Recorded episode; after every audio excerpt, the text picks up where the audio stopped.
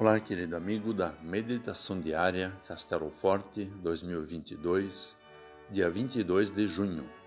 Hoje vou ler o texto de Daniel Kreitloff, com o título Fé e Dúvida. Eu porei uma porção de lã na eira. Se o orvalho estiver somente nela, então saberei que irás livrar Israel por meio de mim conforme o livro de Juízes 6, versículo 37. Quem nunca perdeu a esperança e duvidou?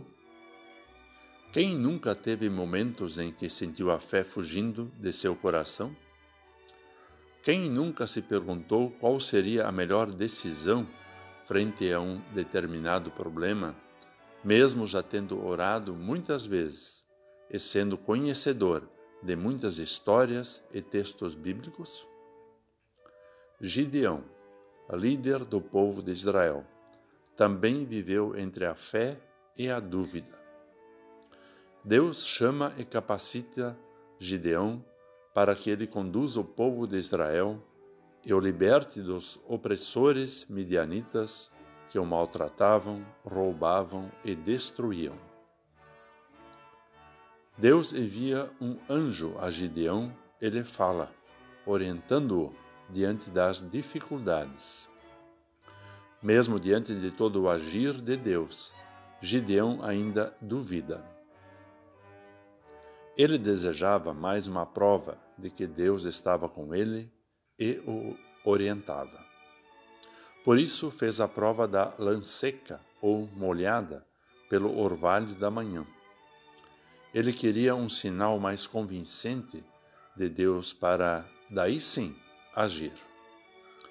As dúvidas de Gideão não são parecidas com nossas incertezas em relação ao agir de Deus em nossa vida? Também nós perguntamos o que Ele deseja concretamente que façamos em determinados momentos da nossa história. Deus nos orienta por meio de Sua palavra. Ele já demonstrou em Cristo Jesus o quanto nos ama e quer cuidar de nós. Aceitou-nos pelo batismo e nos envia para sermos Suas testemunhas no mundo onde vivemos. Apesar disso, nos sentimos desorientados e às vezes duvidamos.